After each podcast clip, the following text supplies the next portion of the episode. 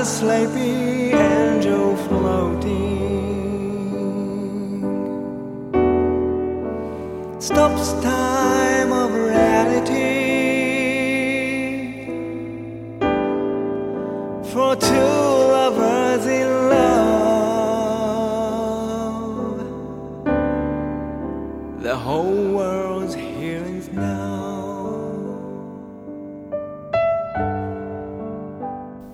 かな月のリズム。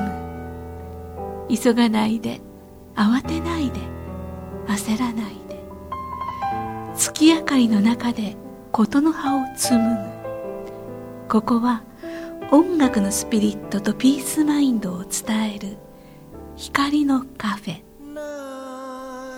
ウォンとはるかのムーントークカフェ。はいこんばんはウォンウィンツァンです。こんばんは武田遥です11月3日金曜日午後7時になりました。今日文化の日祝日。はい。ですね内田達也特集ますます色濃いですけれど、もうはい。何回ぐらいだったかな、もう？うん。まあいいか。もう回数なんて関係なくなってきました。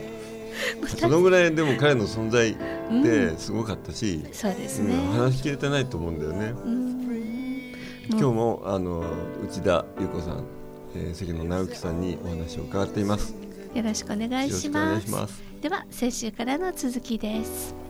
はい、えー、直樹さんがあのーなんか留守電に入れると4曲ぐらいいい曲ができたって話だけれど、そうですね。どんな曲なの？えー、っとですねこれは別に留守電入れたわけじゃないですけど僕がやってる講演かなんかで聞いた、うん。今ここね人はほら今ここに生きてるといいっていうのがあるじゃないですか、はいはい。で今ここっていうのですなんか素晴らしい曲も作ってくれたし、うん。ある日大阪で僕自転車に乗って朝ごはんを食べに行ったんですよ、うん自転車で、うんでその時にこう浮かんだのがパジャマヤーダっていうこの パジャマヤーダっていうパジャマパジャマヤーダっていう言いパジャマ。方とそれからあのアフリカの、えー、と昔武道館かなあこ後楽園ですね。後楽園で4 5 0人のアフリカのコーラスグループが歌って、はいはい。もうその後楽園中にわーって響くすごいコーラスがあったんですけどコーラスってもうちょっとポップ系の人たちだったんですけどそのイメージがあったんでこれをアフリカアフリカのアフリカ系でやってねっていう入れといたらそれもできて。得意でしょあいつ。ね。それはね アフリカ系とか。それはあのパジャマヤーダパジャマヤーダって言うんですけどそれがあの朝ねそれまで毎し毎朝パンを食べてたんですよ。でもちょっと飽きちゃって、もう今日はご飯食べたいっていうんで自転車走らせて、定食屋に走っていくのに頭の中でパンもうパンパンは嫌だ。パンじゃもパンパンも嫌だ。パンじゃも嫌だ。って言った時に浮かんであこれはいいというので。やっとこれ分かった意味がパジャマヤーナパンじゃパンじゃもうややだ。そしたらそれを続けて言うとパンジャモネアーナそう。でそれをちゃんとそういうわけのわかんないところから始めてみんななんだこの歌はと思いながら聞いていく間にそれが謎が解けてくるっていう。歌に仕立て上げてすごいなと思って。あのね、もうアフリカンリズムでパンジャモヤーだ パンジャモヤーだっていう感じなんですよ なんか聞こえてくる。もうジンベコ叩きながらみたいな感じに曲が仕上がってそういうそういう面白いなああいうのは何系っていうんですかね。コミック系というかすごく面白い。さっき言った伊藤サントスとかが。一と一と二と三とですね。あれはメキシカンメキシカン。ね。ねでそういうのが56曲あるから CD 作ろうって言ってたんですそうそう。一時ね作ろうって僕も言ってたんだけどさ。コミックソング？そうだけで。だけで。コミックソングだけで作ろうって言って彼も結構乗り気だったんだよね、でもやっぱりウォンさんも演奏するつもりだったの？そうだよそうそうかっこいいねラテンのねうん音でかっこいい音にして。ノリノリうん。一と二と三とすってやってさいやそれは聞きたかったな。ねえこれ絶対やりたいなと思ったらやっぱり作んないんだよな、あいつな多彩でしたねやっぱり。多彩でしたよね、だからいろんなスタイルだからかさっき多重人格じゃないけど いろんな側面持ってて、それこそその、まあね、あのスピリチュアルな曲もやればあのビジュアル系もやるならばネイティブ系もやるよね、なだからもう、いろんな才能持ってた、はい。作曲の才能ばっちりあったし、ね。声もすごく良かったし。ねはい、なんかまた、うーんとか言って。なんだ、な、もうね、もう生きててほしかったなって話にやっぱりなっちゃうんだけれど。はい、なんか、なんか、お、なんか直樹さん二人でスカイプ合戦をやってたって話を聞いたあそうですね。一度こう話してると、まあ、ウォンさんともね電話とかで話してるとめちゃくちゃ面白いので でたっちゃんとも話していたらすごく面白いからじゃあこれをみんなに聞かせてあげたいなというので じゃあ会って録音しようかっていうけど、まあ、福岡と、うんうんね葉山で大変なのでじゃあスカイプでお互いババーで横並びになって カクテルを傾けながら話してるふりでやろうというやったことありましたね。なるほど、そういうもうシチュエーションを、あの用意して。そうそう BGM をたかっ流したてな、二人。どこ行っちゃったか覚えてないですけど。どんな話になるんでしょうね。もうこの二人はね。息が合ってるというそれこそあのちょっとあのコミュニケーションだったりとか、あのビジュアルこう視覚を視覚派うん。ね、イメージをしてそこに向かうにはとかっていうのを、やっぱりそこあの関野さんのあの上手にレッスンしてくれるので、内容はあるんですよ内容は。ただめちゃくちゃ面白い。内容が内容あるんです内容はある内容いらないちょっと安心。内容いらないやってましたね。あじゃあ聞いた方は、まあ、見たかスカイプ見た方はためにもなるし面白いし。そうです。一緒に飲めるって感じですね。彼はビールよく飲んでたんだ。そうですビール飲んねでました。もうなビールが大好きでしたね。まあもうちょちょっと後半の方はここ12年はちょっとん？焼酎になっちゃってたけど、まあね本当にもう体がね千田達也といえばもう生ビールというその量そうだ本当に本当に。でもお腹出てなかったですよね。今声だけで顔が見えないからよかったですね。今汗スラッとしてるし。今汗一生懸命今まですしたね今ね。冷や汗がそうかビールかでもその前から直樹さんのワークショップではまああのなんだイメージ瞑想なり誘導瞑想なりをいろいろされていて、あのねあの直樹さんはそういうことの達人としてもうバシャールを日本に紹介するぐらいかぐらいの人なんなのでもういろんなあのノウハウをご存知だと思うんで,、ね、で彼との間になんかあのあの直樹さんが瞑想の CD を作られていて、うん。これちょっと紹介してもらいたいんですけれど、あはい。うんちょっと古い話なんで。うんそれ古い。ああ、うん。フィール・ヨー・リズムですね、うん。フィール・ヨー・リズムというタイトルで作ったんですけど、うん。これ何年前、どんぐらい前だ？2008年です。2008年。あそんなに前じゃない。じゃん、うん。10年ぐらいだもんね。でこの中では、えーめまともな瞑想が3つ、セドナに行ってセドナにイメージ瞑想でセドナに行ってセドナでこう宇宙とつながるとか、シャスタに行ってシャスタの地底のエネルギーとつながるとか。いいな。まあ、そういうのが3つとそれからモニュメントバレーかな。行って、えー宇宙の違う場所に行って感じるような瞑想とそれからあと僕が言葉で、えー言ってるのを後ろでたっちゃんが伴奏してくれてっていうん。ですけど、まあ、何回か彼とライブとかやったんですけどね。なだいぶやりましたよね。ですごいのが何て言うんでしょう。ただの伴奏じゃなくてでもちろん息もぴったり合うんですけど間で声とか入れてくれるとこうなんていうのかな。やっぱり音楽 CD でかけてやる瞑想とやっぱり全然違う。ね、まあ、ウォンさんとやる時もそうなんですけど、うん。やっぱりこう高め合う感じでなんか普段行かないとこに行けるっていうそうか。じゃあ感覚ですよね。まああのまあそのまあポエムのようにあの誘導瞑想の言葉をずっと喋ってる時に、彼が後ろの方でギターをつまびきつつ。つつ。まあこのシンセも多分入ってますよねこれ。うん後で入れたのもあって。あそれからちょっとした間に急に彼が声を出してくれたりするバイオンとが入ったりね。風のように。で僕はまた聞いてあなんか。で僕は喋りたくなると自然にこう小さくなっていく。ね音楽が小さくなって僕が喋りうん。始めるって本当になんかこう一緒に演奏してるような感覚でだからすごい楽しかったですね。でそれをまあもったいないから瞑想にしようっていうのあの CD にしようということで、まあ、入れたの声で。うんですから2人でその言葉作りをしたりこれは英語にしようとか日本語にしようとかうんやってすごい面白いプロジェクトでした。それ1曲目のそのタイトルが何つったっけ？えー天使の愛の天使っていうエンジェル・オブ・ラブっていうのが1曲目に入ってますね。そのあの、まあ、冒頭にあの彼の歌とか、まあ、曲の中にあの瞑想の途中で、えー彼の歌が入っていてそしてね彼のハーモニまあ今は現在ハーモニックボイスと呼んでる、うんうん。その前の段階でえーやっていたようなその倍音の声とうんか、うーとかまああれなんて言いましたっけ？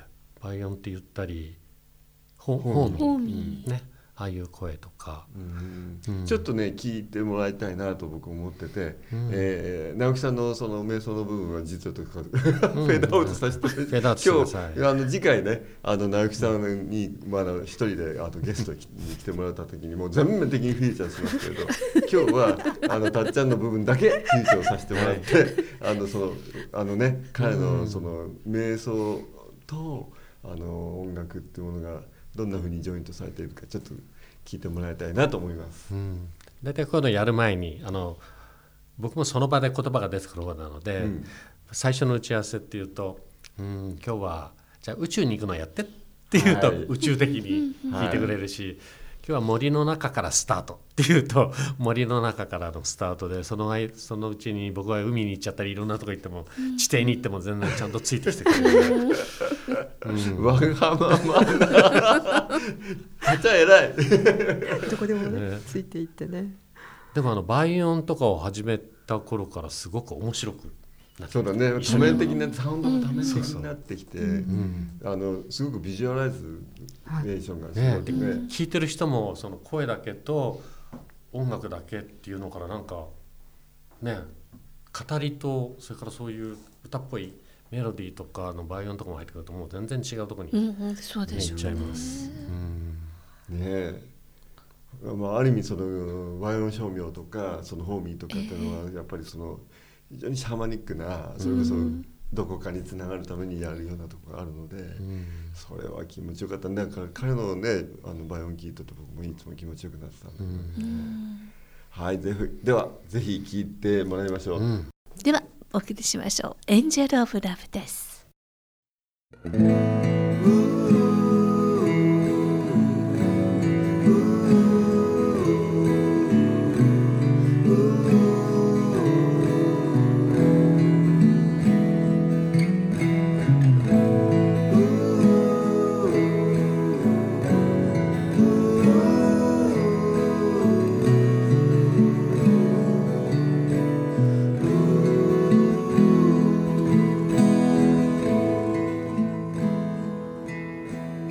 水溜まりの中うとうとと。天使のはしご降りる午後。優しい風に包まれて。深い眠りに誘われる。遠くで聞こえる楽しげな声。でもまああのなあのー彼はさあのまあ直樹さんと関わりもあって、えーあのその中でこうまあスピリチュアルなまあ彼自身がまあクライアントとしてあの直樹さんのワークショップとか他のワークショップ出てたこともたくさんあるけど今度だんだんね自分のワーク自分でワークショップをやるようになってはいいったのはいつ頃からなのかしらね？えーとですねやはりそのオンさんとの出会いでオンさんがその瞑想を進めていただいてきましたよね。うん。であの、まあ、私たちとしてもいろいろなことをあの自分が好きなこととかずっとやっていたんですけれども、うん。でやっとりいつですかねにそれこそみ息子が生まれたぐらいにややっとやっとというか、うん。とやっとその瞑想するあのイメージ瞑想ではなくその TM マントラをもらって、受け取って瞑想するというあご縁がいただきご縁にいたご縁をいただきまして、うんうんうん。怒られた俺なんです早く僕に教えてくれなかったって怒った怒った。そうそう。そうで王さんがずっと言ってんじゃんって言ってそうそうそうそうそう実際本当そうだったんですよねやっと2006年にマントラ受けることになって、でそれからもうやっぱすごくピタッとまたステージがちょっとグッとうん変わりまして、そうかそこにまたはい一つのステージの、はいあのなんていうのねあのシーンの感変わりましたねステップアップされていくってい次元が変わっていくという声の方もそのモンさんも関係したスーザン・オズボーンのボイスワークショップみたいなのを僕も少しやってたりして、うんうん。だからスーザンの関係を間接的に彼も始めてそれと何年前かな？十数年前にあのジョーっていうおばあちゃんを呼んだことがあってジョー・エスティルっていうおばあちゃんを呼んだことがあって、彼女は指揮とか劇団指揮とか、まあ、そういうところで SKD とかで、教えて魔法使いのようなおばあちゃん声の声出すのに関しては。だからそこもすごく大好きだから案外こう勉強してでそこら辺ねいろいろこう統合しながら自分のものにしていって人に教えていった。彼はあのその倍音を使った発声方法が大好きだったよね。うん大好きでしたね。あの倍音照明と言ったり、はい。それからホーミーって言ったりするんだけれど、あのハーモニックボイスという、ね彼は自身、形にしていましたね。だからそのなんて言うんだろうもう。本当にまずは自分がそれを使うことで自分自身がとてもあの癒される経験をしていて彼自身はしていて、でもうこれをこの感覚をみんなに伝えていきたいっていうのと自分自身でも声が癒せるんだよ自分自身の声が自分を癒せるんだよっていうメッセージを伝えたくてしょうがなくって。うんあのだからその、まあ、瞑想っていう形ハーモニックボイスっていうものを使っての瞑想っていうのもあればもう歌う語る、ね、話すみたいな形のそのボイスレッスンっていうのもオリジナルプログラムがやっと本当にここ数年で出来上がって。そうなんです。ここ最近なんだ。本当に。あのいろんな形ではやっていたんだけれどももう自分の中でやっぱり OK が出た。OK が出てプログラムをちゃんとそのちゃんと文字に起こしてできてとかっていうのがでやりました。でも最後はねボイスレッスンはトレーニングは VIP ってなあの言ってました。ボイス、うん。えっと B インインプレジインイメージングとかそうあー。インプレッシングとか。でプログラムとかプロジェクトとか。そんなふうになんか多分その彼のそのワークショップ受けた人、まあ、いるんだろうと思うけどね、はい。ラッキーだよね。そうですね。なんかその声が楽器だよって、それあなたの声で OK だしっていうか、それとかやっぱりちょっとちょっとこう触って彼やっぱりすごく教えるのもすごい上手で、うん。あの歌いたいんですけど話したいんですけどとかいう形の人にほんのちょっとねなんかこう触っ体触ってあげたりとかこう声のレッスン本当なんか見てるとちょっとちっちゃいことですごくグッとやっぱり引き出せる。あヒーラーとしての力があったっていうことでですすね。ねなんかおしなんかヒーラーだとかまあ先生うんうん教えるのがやっぱりすごい上手でしたね、引き出すのがね。ね。僕も一緒にやったことあったんだけど埼玉かなんかでやった時に2時間、彼が1時間半だか2時間持ってたんだけど、うん。一切言葉なしにあの時はドラムとギター持ってたかな。で3 30人だか40人人がいてもう例えばドラムをポンポコポンって叩いて、うんうん。でフィッとこうみんなに手を向けると言葉なしでも手向けるとみんなは英才上何何何がするんだと思うんだけどポンポンポコポンフィッてやると、うん、ポンポコポンとかみんな始めるじゃない。うん。言葉なしで一切なしでそうやってみんなが乗っかって声出したり歩き始めたりそれを1時間だから1時間半一切声なしでしかもみんながこう声出して歌ったり歩いたり踊ったりがあれはすごかった。ね楽しそう。そんなこともしてた体験を聞いてみたい、えうんだからあれ言葉がないから世界中どこでもできる。うんうんうん。あ本当に。ね必要ないんだよね、ねそういうことをややれちゃうそれこそあの九州のキャラバンツアーをした時に、はい懐かしい、最初に、うんやったよねやったんだ。でウォンさんと、えー達也はギターをパーカッションのように叩いて、えっと1900あじゃあ2015年14年15まあそうで年ぐらいの時にキャラバンツアーをやったのよ、うん。あの九州ツアー、えー、美里君と優子ちゃんとたっちゃんと美恵子さん僕の奥さんと5人、ハイエースのボロボロ濃い濃いメンバーです、ね。何回かやったんでしょ？何年2か。回。二回でしたね二回でしたね。でまあ56個所もあってもう色濃いツアーだったんだけれど、その時どこだったかな？あのやっぱりその彼があの即興的にはい、武田です。大分県の武田市武田ですね。ねえ。最初でした。1回目のツアーの1回目の時の 1, 日目のアンコール。そうそうそう。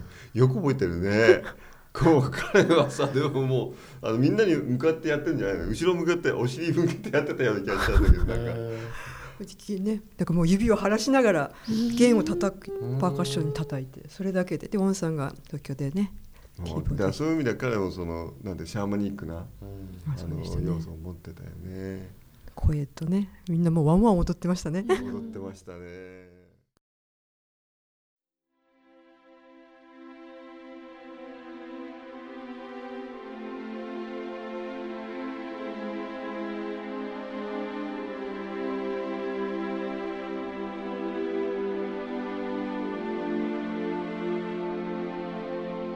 さてウォンさん、えーコンサートが控えてますね。そうですね。はい。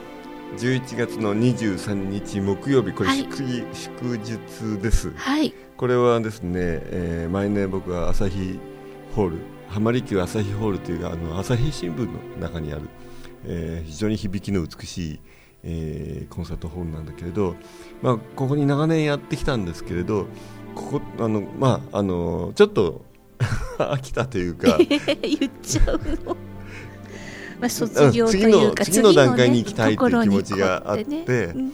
でまあ実はあの僕が NHK のあの番組で「目撃日本」という番組があってそれはろあの毎朝毎朝じゃない日曜日の朝、えー6時という6時15分という時間なんだけれどあのテーマ曲を僕が作りました。はい。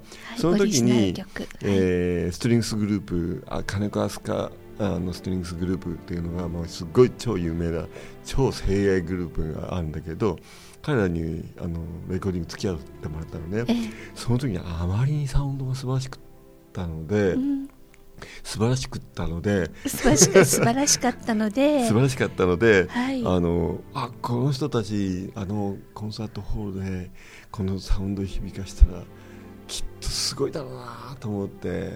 ででなかなか集まんないメンバーなの。このね大人数ですもんね、うん、全部で16人、うん。このメンバーたちはねニューヨークにいたりねあのヨーロッパにいたりでねなかなかこう東京に集まることはめったにない。多分これだけのメンバーが集まるのはまあ相当あの頑張らないとできないって感じなのね。まあボンさんの魅力？いやいやいや。いやいやいやいや。どうもありがとうございます。はい。あのなのでこのサウンドはぜひね、えー聞き逃せないと思います。聞いていただきたい、はい、えー、11月23日浜離宮朝日ホールでまあチケットピアかしら？はい、チケットピアでお求めください。はい。全席指定で前売りが5000円です。えー、と申し込みはチケットピアの方でしていただく、うん。ということですけど、ねホームページの方でもね、はい。見ていただきたいですね。でですね、あのーまあ浜離宮朝日ホールで行うコンサートとしては最後なんですけども、ん。その最後のコンサートのタイトルがうん、今回でまあタッチョンなこともあるし実は僕の父親があのごこの5月の13日に、えー、98歳で、えー他界しました。大往生でした。うん、で、まあ実はもうこのぐらい僕の年齢ぐらいになるとねたくさん友人を失亡くしたり、えーえーまあ家人あの母親や妹や今回の父親やもういろいろ見送ってるので、うん。なんかあのそんな気持ちを込めたあコンサートにしたいなと思ってあのタイトルを「送る音楽」っていうタイトルにしたのね、まあレクイエムではないレ鎮クイエム魂ではない。新婚ではない、送る音楽。まあプレゼントの送るっていう意味もそういくつかのあの送るっていう言葉にはそのなんていうの？あのみんなを見送るっていうのと、うん物を送る何思いを送るということもあるし、で僕たちは遅れていくっていう意味もあるので 追っかけますだよ。って そういう感じですね。そうですね、うん。ぜひ。あでも今一瞬あのウォンさんのパパさんの車椅子で会場来てる姿ふっと今ねそうね。思い出しましたけどきっと会場にねパパさんや、もう達也さんもね。もうかなりねあのなんていうの会場にね目いっぱいになると思いますよ。ねあのうんもう来てくださった方満席それ以上に。そうそうそう空中に空中に。いますので。まあ満席、ね。さあ素敵なひとときになりますのでぜひいらしてください、はい。11月23日祝日木曜日です。5時スタートです。ウォンさんのピアノコンサート with 金子アスカストリングス。送る音楽お待ちしております。ということでそろそろお別れです。はい。では来週。早っ。さっぱり。ということでまだまだお話続きますけれどもね、次回は11月10日金曜日午後7時からの予定です。また来週。また来週。この番組への皆様からのご意見ご感想もお待ちしております。宛先はポッドキャストの添付テキストの記載にある宛先にお寄せください。ウォンとはるかのムーントークカフェ。この番組はサンドウェアブルームーンの提供でお送りしました。